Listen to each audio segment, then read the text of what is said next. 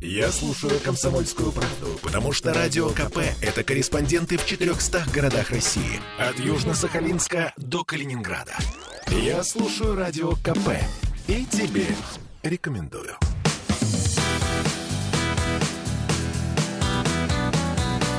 Легенды и мифы Ленинградского рок-клуба студии радио «Комсомольская правда» в Санкт-Петербурге в программе «Легенды и мифы Ленинградского рок-клуба». Микрофона Александр Семенов. Здравствуйте, рокеры! И сегодня у нас в гостях, вот уже второй раз, к моему большому э, уважению и с, с приятными воспоминаниями, участница всех событий Ленинградского рок-клуба, журналистка Светлана Синельникова. Свет, снова добрый вечер. Здравствуйте. Э, продолжим наши воспоминания о героях Ленинградского рок-клуба. Какая группа сейчас приходит э, на память? Ну, вот я хотела бы рассказать э, о Андрее Отряскине. Андрей Отряскин – это группа «Джунгли». Да. Э, инструментальный коллектив, э, который играл совершенно необычную, фантастическую музыку. Э, то, что помню я, это мои воспоминания. Ну, а Свет нам расскажет сейчас о своих ощущениях и воспоминаниях о группе «Джунгли». Андрей Отряскин. Да, ну вот Андрей Отряскин – это был такой человек э, очень деятельный, вот. И вот, например, я, я просто ходила в рок-клуб, ой, я ходила в институт и читала книги. И все. Вот. А вот Андрей Отряскин, он выступал, репетировал, э, он сам делал гитару, он ее, ну, там, вот, корпус выпиливал на станке на каком-то. Вот он принес, вот, ну, гриф там кто-то ему мастер делал. И он потом играл. В Польшу он ездил вот с этой гитарой. Вот, э, то есть он выступал, вот делал гитару, учил английский язык.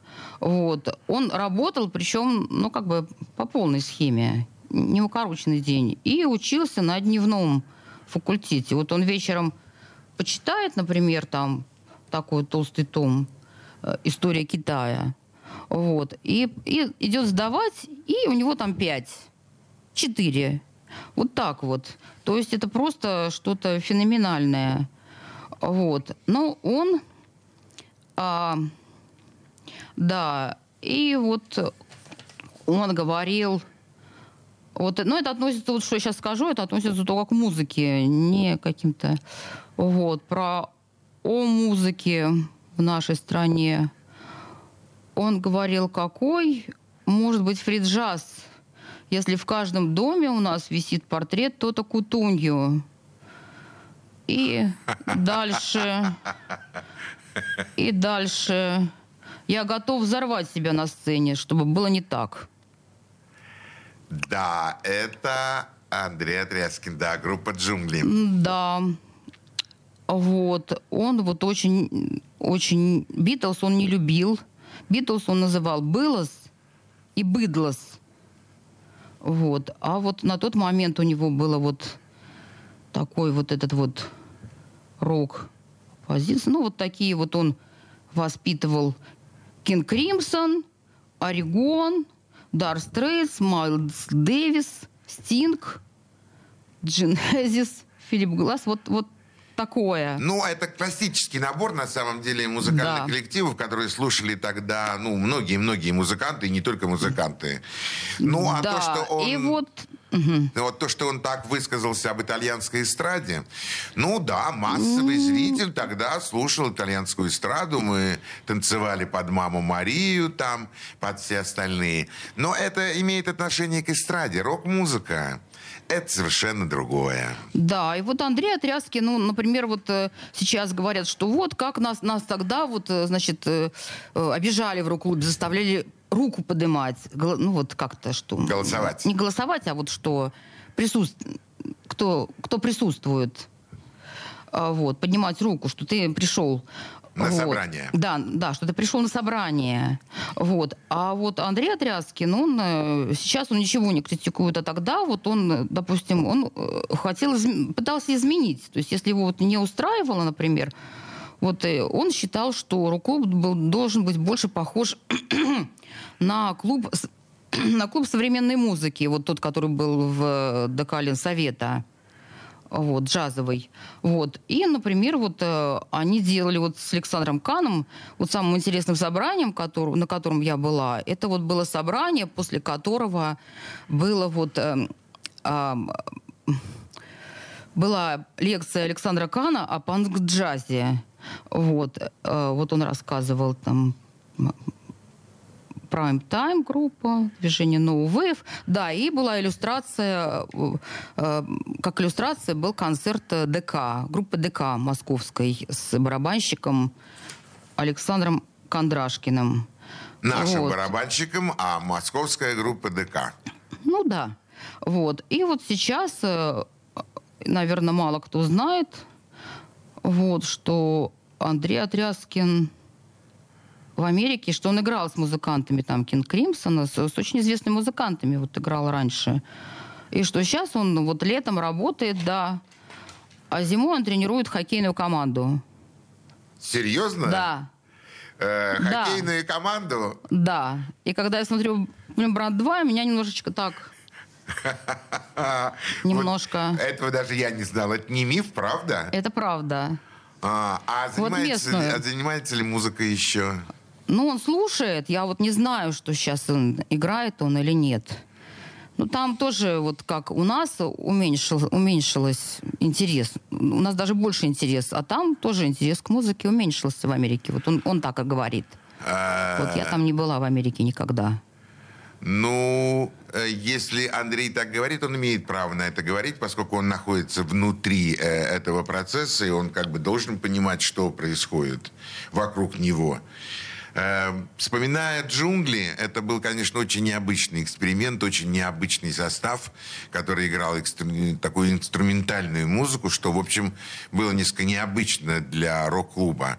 Но эта группа, это коллектив, который оставил свой след и оставил свое имя и в скрижалях Ленинградского рок-клуба, да и вообще в, в рок-музыке нашей страны. Группа «Джунгли».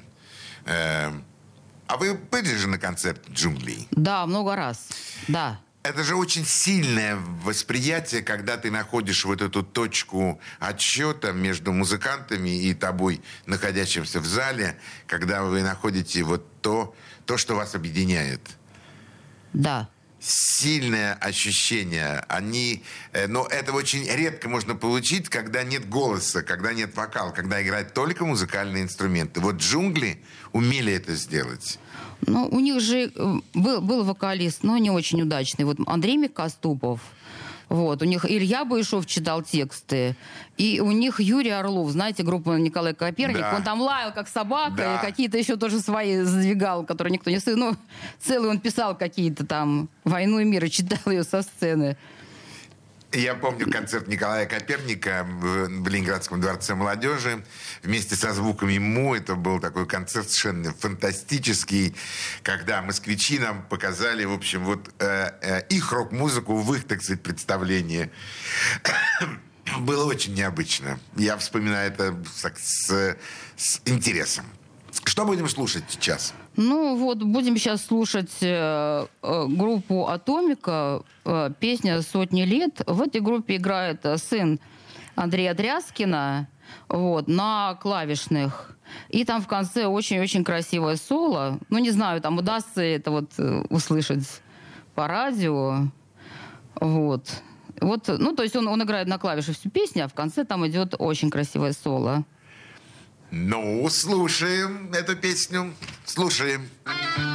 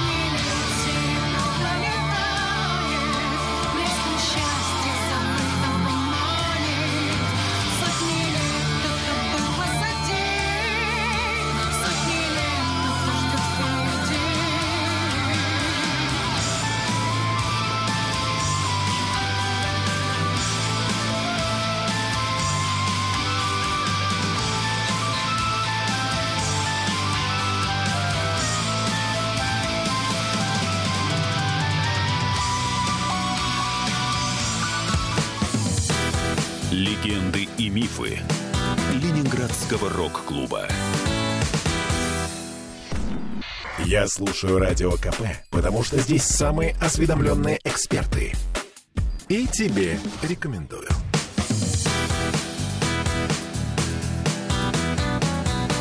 Легенды и мифы Ленинградского рок-клуба.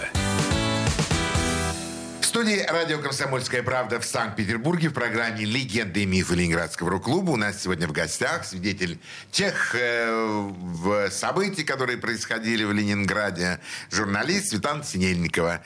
Э, Свет, давай вспомним, давайте вспомним еще какие-то группы, которые, я думаю, прошли эткими звездами э, на фоне Ленинградского рок-клуба. Кого так вспоминаете еще сильно?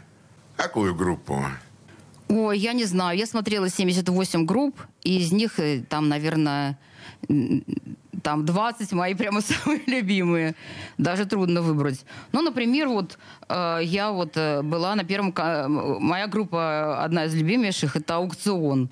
Вот, и я была в рок-клубе на первом концерте. То есть у них был вот где-то э, в 83 году был концерт, но я на нем не была. А первый раз вот в рок-клубе они выступали в 85 году.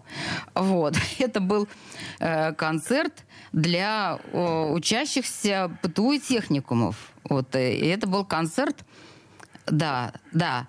Вот. И мы подбили знакомую мамину учительницу, ой, знакомую мамину преподавательницу техникума, чтобы она нам, значит, дала бланк.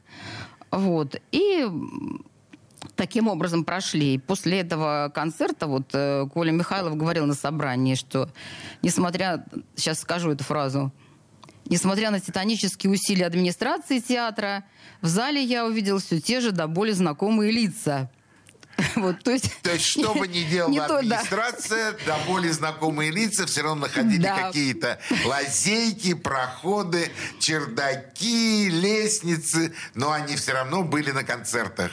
Да, и вот мы, и вот мы пришли, да, и, и когда вот раз, э, ну как это, разминались, как это называется, настраивались, там такой маленький э, паренек вот очень так сыграл отлично рок-н-ролл. И мы прямо так обрадовались с сестрой, что вот, э, так круто.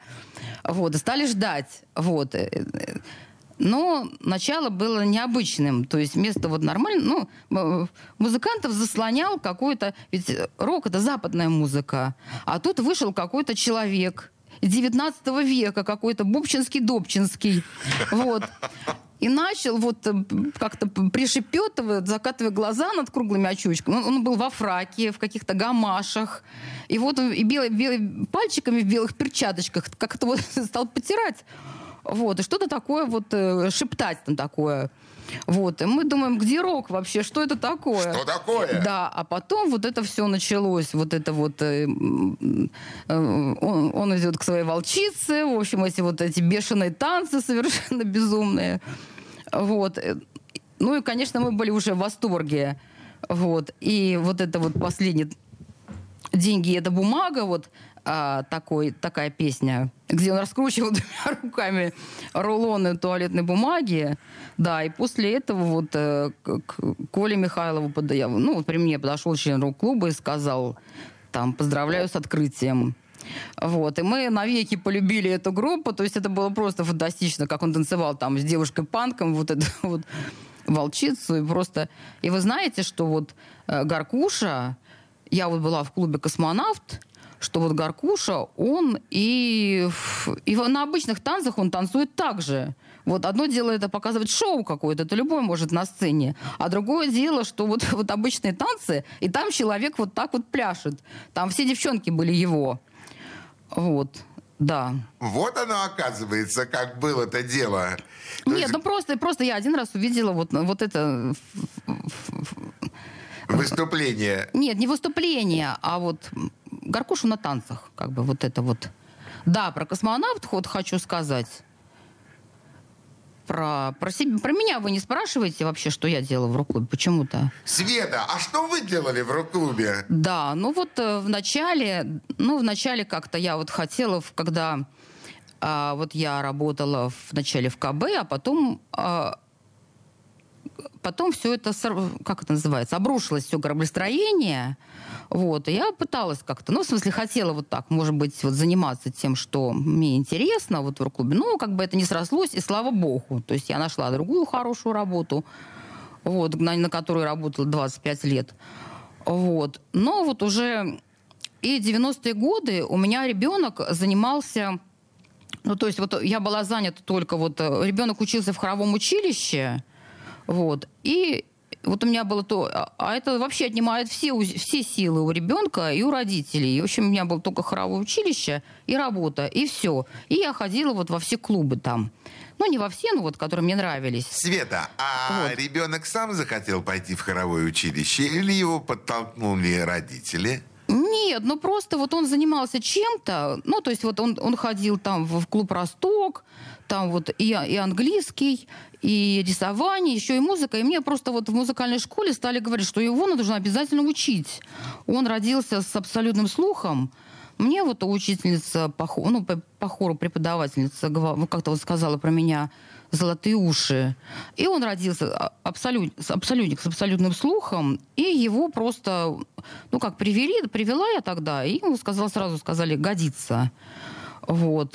И да, а он, ну, там, конечно, это было заставление. Я, конечно, хотела его забрать оттуда. Вот, потому что вот это, наверное, 12 лет только наступило, когда он сел и вот сам начал... Ну, там очень-очень э, занятия А до этого серьезные. все из-под палки? Ну, не то, что из-под палки. До ну, 12. да. Да, это надо контролировать, вот это сидеть. Вот. Ну, и вот успехи были. И он закончил, и он закончил это училище. Вот, да. И вот, а вот уже в 2000-х годах я уже стала свободнее. Вот, и вот тогда я э, писала вот работу о, о клубе «Космонавт». Ее печатали в, в журнале «Аудиоформат». Любезный э, редактор Константин Ильин. Вот. И да, тогда же... Ильин. Да. И тогда же вот я писала вот эту работу о э, рок-клубе, потому что вот стали так вот писать, стали так рассказывать. Э, вот Андрей Бурлак, он почему-то вот не ходил в красный уголок рок-клуба, вот то, что было в 90-х годах. И не ходил ни Троицкий. Вот, я говорю, и они стали вот писать, а там ничего не было, там вот все сошло на нет. Вот, что вообще не с, было неправдой, в общем-то, что там была своя большая интересная история, там были и старые, и новые, там и все звезды выступали там, и, ну, все. Вот. И тогда я написала вот историю сама, сама написала вот историю этого. И тоже вот э, любезный Константин Ильин напечатал там вот укороченно. Вот. И также вот когда было э, юбилей рок-клуба, 25 лет, вот, что, ну, вот я решила сделать такой подарок, что в 90-е годы, ну, такую картинку, вот, и, ну, там не срослось, там немножко другой был формат этой выставки, в основном фотографии. Вот. А на следующий год уже это любезно согласился Сергей Фирсов повесить эту картинку. И вот та вот картинка, которая висела, не, она называется «Небо над Петербургом». Вот. И эта картинка, а, да, «Небо над Петербургом». Вот она висела в клубе «Камчатка» э, несколько лет. Вот. Ну, и эта картинка, в принципе, подарок на 25-летие там одному человеку. Ну, вот она посвящается вот э, в, в, так, Виму Вендерсу э, и Александру Башлачеву.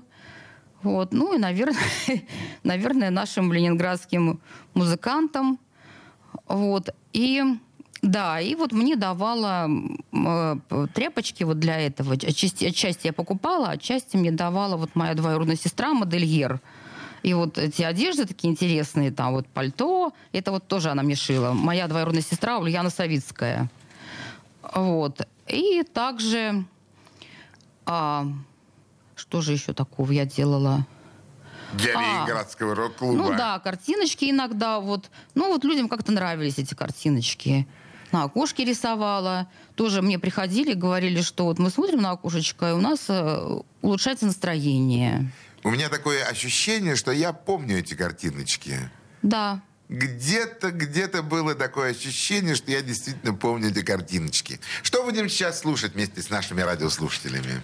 А, группа «Аукцион», заведующий. Ну, конечно, группа «Аукцион». Слушаем. Ты смелый,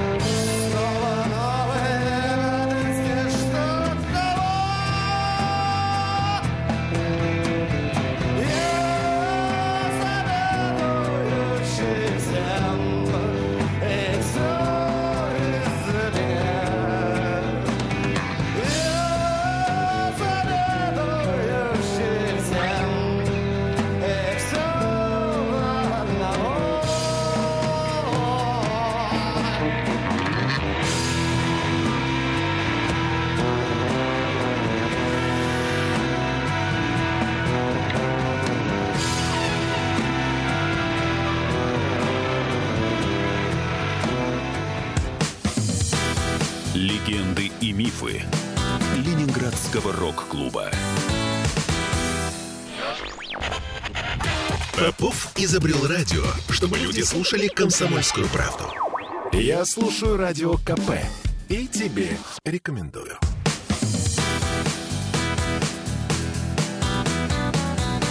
Легенды и мифы Ленинградского рок-клуба. Студии радио «Комсомольская правда» в Санкт-Петербурге в программе «Легенды и мифы Ленинградского рок-клуба». Э, У микрофона Александр Семенов, а у нас в гостях журналист, участница тех событий Светлана Синельникова. Э, Света, хочу открыть маленький секрет для наших радиослушателей. Я точно знаю, что ваш сын играет музыку, и даже более того, он был у меня в программе, но не в программе «Легенды и мифы Ленинградского рок-клуба», а в программе для молодых музыкантов на другом радио. Э, Это так. Ваш сын играет. Но сейчас он уже закончил, ну как, э, человек э, создан для размеренной жизни. Вот. Сейчас в данный момент он не играет. А вот э, когда он закончил хоровое училище, что он играл э, в нескольких группах, вот, вот мой сын э, Андрей Синельников, это би- его биологический отец, это Андрей Отряскин, э, группа «Джунгли». Вот. И он играл вот в- наиб- наиболее успешная его группа была это, ну не его группа, он играл в ней на клавишах, это группа Атомика, вот э, металлическая группа. Ну я думаю, что металлист ее помнит, вот. И вот в составе группы Cattle, Exterm- Cattle Extermination, вот, он, э, они играли на разогреве, он вокалист этой группы. Он, они играли на раз- разогреве у группы Napalm Death. Это вот известнейшая группа. Да. Знаменитая. Вот. И он э, вот один из двух лучших клавишников был металлической тусовки Петербурга. Вот э, он, его одноклассник Павлик Линейкин. Павлик Линейкин тоже, ну, он не безызвестный музыкант. Вот, в разных кругах. Тоже отличный клавишник. Вот. И еще вот Андрей играл в группах а, да, вот с Атомика они играли. Э, По телевизору у них было выступление. Они ездили на гастроли в Москву, в Ярославль. И они выступали на фестивале Рок Пэлас в Пушкине. Они играли последними там два раза. Вот. И, и он вот в, в составе разных групп, а еще вот с, с группой Abnormal, он там тоже был вокалистом, вот, и он э, вот на фестивалях вот группы Кома, вот на таких он играл. Вы мне лучше скажите другой, Свет, почему он сейчас не играет музыку? Ну, он... э, э,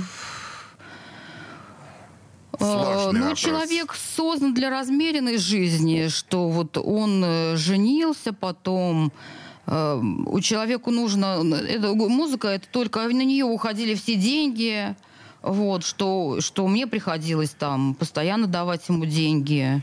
То есть вы Вот. хотите сказать, что очень многие музыканты Ленинградского рок-клуба в 80-х годах оставили свою музыку только лишь из-за того, что у них не было материального, материальной поддержки, и они решили вести размеренный образ жизни. Нет, это, не знаю, это вы вот сейчас вот придумали вот это. Нет, я так, я так не говорила ничего о музыкантах. Нет, да? Ну, вот так сложились обстоятельства, такая ситуация. Да, и вот он играл абнормал, и он нескольких человек научил э, играть, петь гроулингом. Г- Гроулинг. Да, есть такая. Вот. Ну, у него не, не складывалось особо, что раньше же в рок-клубе они могли там на танцах играть. А сейчас вот металлисты, они могут играть только на концертах. Только на Всё. концертах, да. Вот. Ничего им за это не платят, все это... э, ну, не знаю, не то, что не, не, не платят, а все-таки это не то. И он после этого, вот он, ам, он, за, он вот учился на хоровом, хоровое дирижирование в Институте культуры, потом он закончил в Институте культуры яп- японский язык, вот это вот. Вот, то есть, э, ну вот он такой же, как Андрей, вот такой же очень деятельный человек. Вот. Потом он перевел две книги, и они были напечатаны и проданы, и тираж был распродан. Вот одна из этих книг «Код Шрёдингера». Это очень сложная для перевода книга. Вот. То вот есть, так. судя по всему, Андрей... А сейчас он, Да. а сейчас он выучился потом на айтишника. То есть у них вообще математики почти не было в школе. И он сумел вот с нуля вот выучиться, вот, э, и он учился вот еще в политехе там. Света, а, вот, вы бы хотели, чтобы он был работает. музыкантом? Ну, видите, я все сделала для этого. Нет, ну не то, что, что я просто чувствовала ответственность, что... Ну, у меня были вот э, сомнения. Ну, как бы я советовала, у меня не с кем было посоветоваться. И с кем я посоветовалась, он мне сказал, что ребенок должен учиться. И вот учиться в, этой, в этом ну, учиться. А хоровое училище, они ничего не умеют. Они профессиональные только музыканты. У них другого, им дают образование только это очень высокого класса профессионалы. Но ничего, кроме музыки, они не умеют. И вот у него вот так вот, ну, не знаю, люди разные. Но, может быть, получается так, что и судьба очень многих музыкантов Ленинградского рок-клуба сложилась именно точно так же. То есть они начинали бодро, начинали, продолжали, и потом приходил какой-то этап, когда музыканты отказывались от этого и начинали спокойный образ жизни. Так это или нет? Я бы не стала так сравнивать, извините. Это А хоровое бы? училище, это, это такой уровень. В рок-клубе так не играют. Это там играли так единицы. Это вот, может быть, Максим Лонгвинов, что это совсем другой класс игры. То есть изначально детей уже учат. Ага. То есть получается, что в Ленинградском рок-клубе были непрофессиональные музыканты. Нет, там были очень хорошие музыканты. Но непрофессиональные. Профессиональные. Они не имели высшего музыкального или среднего образования. Многие из них не имели. Но они играли музыку, потому что они не могли не играть. Они готовы были делать все, что угодно, но при этом еще играть музыку. И тогда вставал вопрос. Дворники и сторожа и музыка. Или не музыка и другая работа. Спокойная жизнь. Сложный вопрос, Свет, я понимаю. Но, тем не менее, попробуйте на него ответить. Вот все-таки что же руководить, что же все-таки было впереди у наших музыкантов Ленинградского рок-клуба? Играть музыку или спокойная жизнь? Ну, все, ну, я не знаю, все самые талантливые же, они выбрали музыку. Да. Музыку, и сейчас они, вот, э, к сожалению, не- у них не, не очень весело, что вот я, например, живу, у меня есть пенсия, я могу нормально себя чувствовать, не работать. Вот. А они тогда вот делали эти фантастические вещи, вот, э, без, ну, как бы, сейчас вот они, может быть, уже не очень здоровые, не очень, э, не очень молодые люди, но они должны работать, они должны вот как-то... Но Существовать у них вот жить, было да. это, у них это было. Было или есть? Было. Что будем слушать сейчас, Свет? Что предложим нашим радиослушателям? Ну, вот песню Алисы, песня «Мама». Слушаем. На моей земле видно так повелось Все не слава Богу, все не так, как у всех То ночами маемся, то засветло пьем Стороной взглянуть. И смех, и грех стороной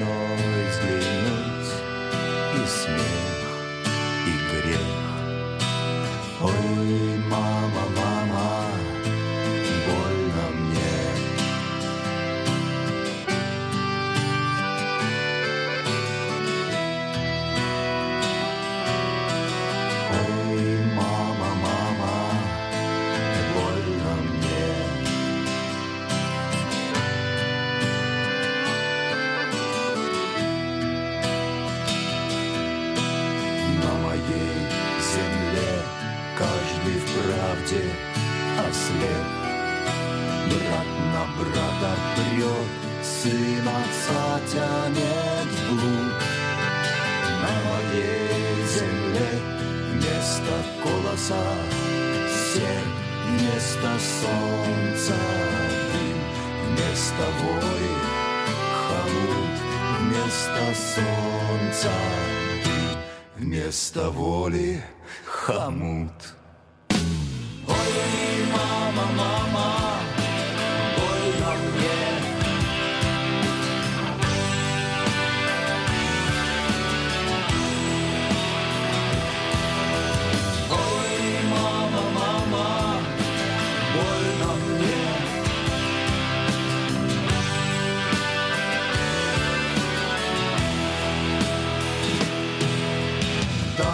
За веком век Никола, двора.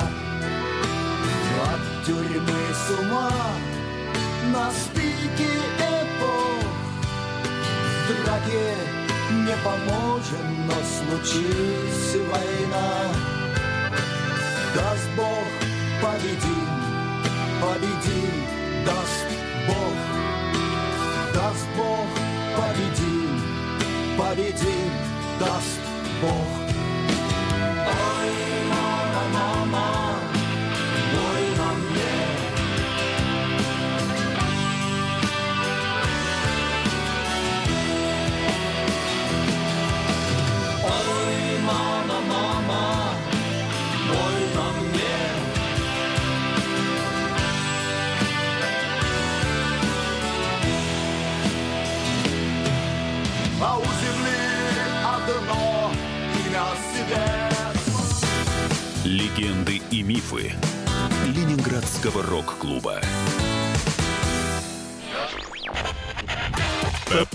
изобрел радио, чтобы люди слушали комсомольскую правду. Я слушаю радио КП и тебе рекомендую.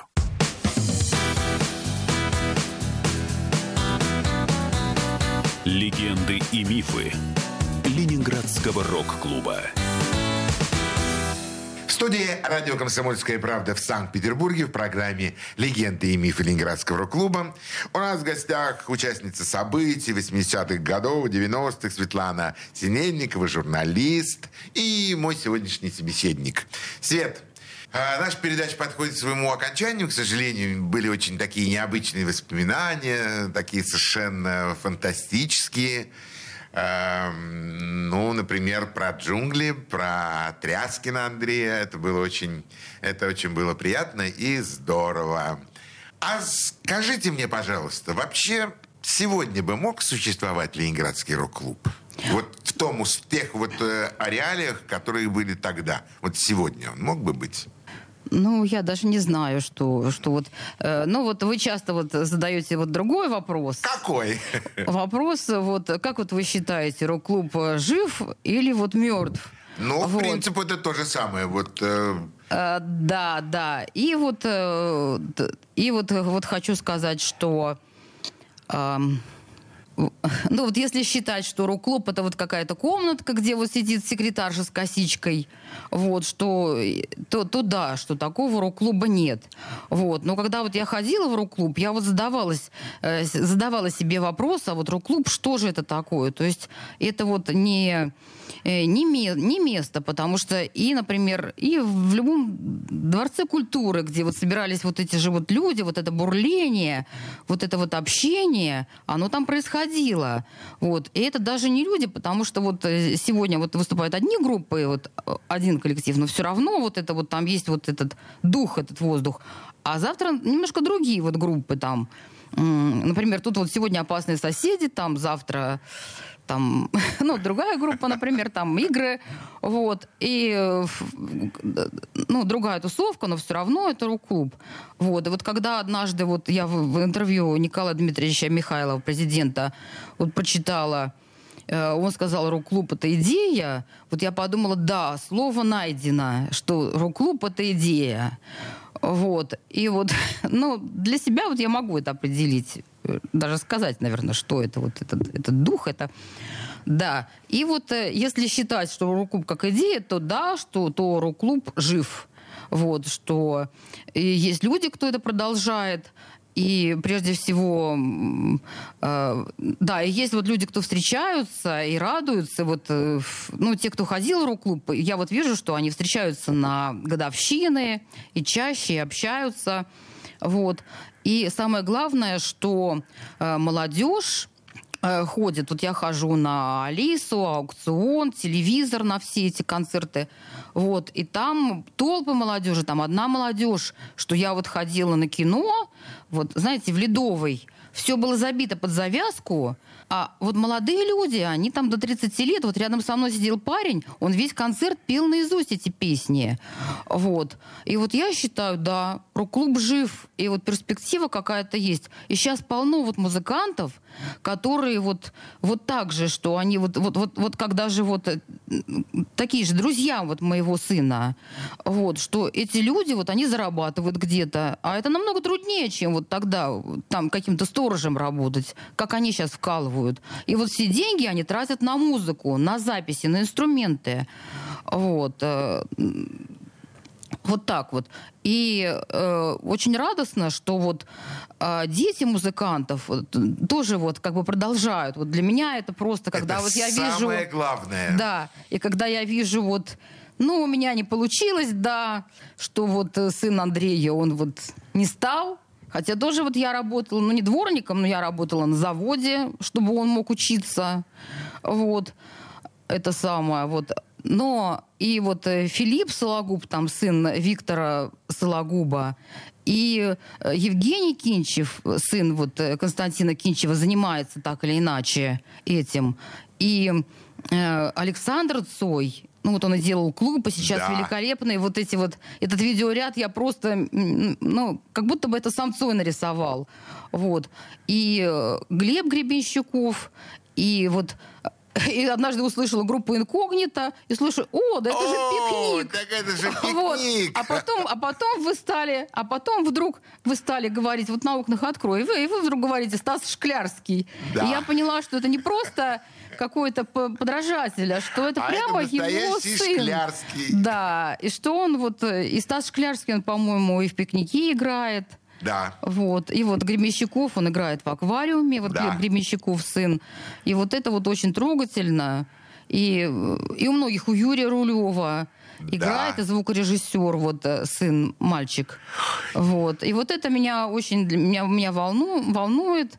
Вот. И, конечно, и вот я хожу, о себе вот я могу сказать, что я вот, как я тогда начала ходить, то я так и продолжаю это. То есть вот короткий был период вот на пандемию, вот еще я работала в этой больнице, вот с этой коронавирусной два года. Вот. И я не могла ходить еще. Ну, и, и не было этих концертов. Я боялась заразить людей. Вот. И, в общем, и вот сейчас тоже как-то все это тяжело. Да, а вот так вот я ходила, вот начиная с 84 года, я так и ходила на концерты. То есть вначале вот в рок-клубе я выбирала концерты, э, выбирала группы себе по названиям, например, вот мне нравились там джунгли, зоопарк, а вот яблоко я, например, не пошла, потому что мне название не понравилось, а группа все равно хорошая. Марина Капура. Капура. Вот. И вот Юрий Берендиков. э, да, вот. И вот, э, ну, си- и, и дальше я вот так вот, я хожу на новые группы, я вот на вашем фестивале «Окна открой», э, тоже вот выбираю себе теперь. А, и раньше тогда я вот, ну, как бы вот ви- видела интересных людей. То есть тогда трудно было узнать, какие группы, что там. Вот я видела, например, какой-то такой харизматичный человек, и уже старалась вот попасть на его концерт. Например, когда я увидела где-то вот, мы с сестрой увидели по телевизору, играла группа, и там играл вот такой человек. И он был вот не главный, В- Вадим Курулев, например. Да, Вот, а а потом он вдруг был- электрические партизаны. Не вдруг, а я, мы удивились, что вообще как такой человек вот с таким вот выражением лица, что как он может играть, не в своей группе он играет, что не он руководитель группы, а играет у кого-то там. Вот. И когда только вот я услышала, что появилась его группа, я, конечно, сразу пошла. Вот. А сейчас я выбираю, ну, сейчас вот выбирала на фестивалях Скиф, вообще на фестивалях. А, и вот фестиваль э, «Окна открой», выбираю новые группы, и вот на них уже хожу там. Вот. Ну, так вот никто не делает. Да, ну вот э, какие, например, вот ну, там, допустим, там, ну, как когда-то вот я ходила на, на неизвестное там какое-то кино, вот сейчас я также хожу на неизвестный э, «Ангел небес», на неизвестного я ходила до Алисы, вот на э, Павел Зелицкий. Я ходила на его концерты, когда он никто был, вот в, в бар Корсар, вот этот на шведский. да. Да, вот мне очень нравился этот гитарист блюзовый.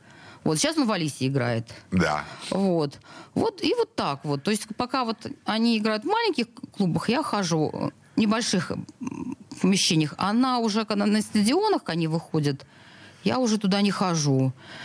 И так вот, и так почти все знаменитые группы, вот я видела вот, вот на расстоянии вытянутой руки, да. да. Вот. И мне вот это интересно. В, в самом начале вот это самое интересное. Они больше стараются, у них самый интересный материал вот в начале. Вот. Конечно. Вот, да. И, э, ну, вот так вот. Ну, это вот именно русскоязычное, что вот, эм, а, да, и когда, ну, вот так, да. Да. Про сестренок могу сказать. Ну, ладно. Да. Свет, прежде чем я попрощаюсь с вами и попрощаюсь с радиослушателями, для всех радиослушателей я хочу сказать. Э, У нас сегодня в гостях был человек с удивительно светящимися от радости глазами. Человек, который действительно ходил на все концерты Ленинградского рок-клуба и делает это до сих пор. Э, Человек, который не вышел на сцену и не стал играть ни на гитаре, ни на фортепиано, ни просто петь. Но сын э, сын э, Светланы Синельниковой. И я правильно понимаю, что я говорю об Андрее Отряскине? Да. Э, вот э, ваш сын, он стал музыкантом Да. в начале своего пути. Дальше мы не знаем, что будет, но э, музыкальная часть, музыкальная стезя в нем все равно проявилась. Я искренне желаю ему найти себя, потому что, Света, вы счастливый человек. Вы столько видели и столько еще желаете увидеть. И это все написано в ваших глазах. Спасибо вам большое, что нашли время, пришли к нам на «Комсомольскую правду» и рассказали то, что помните, и то, что хотели рассказать. У нас в гостях была Светлана Синельникова. Мы прощаемся с нашими радиослушателями. Всего самого доброго. До свидания. Пока. До свидания. Спасибо, что слушали. Спасибо вам, Александр, что пригласили. До свидания, дорогие радиослушатели. Спасибо. До свидания. Пока. Легенды и мифы Ленинградского рок-клуба.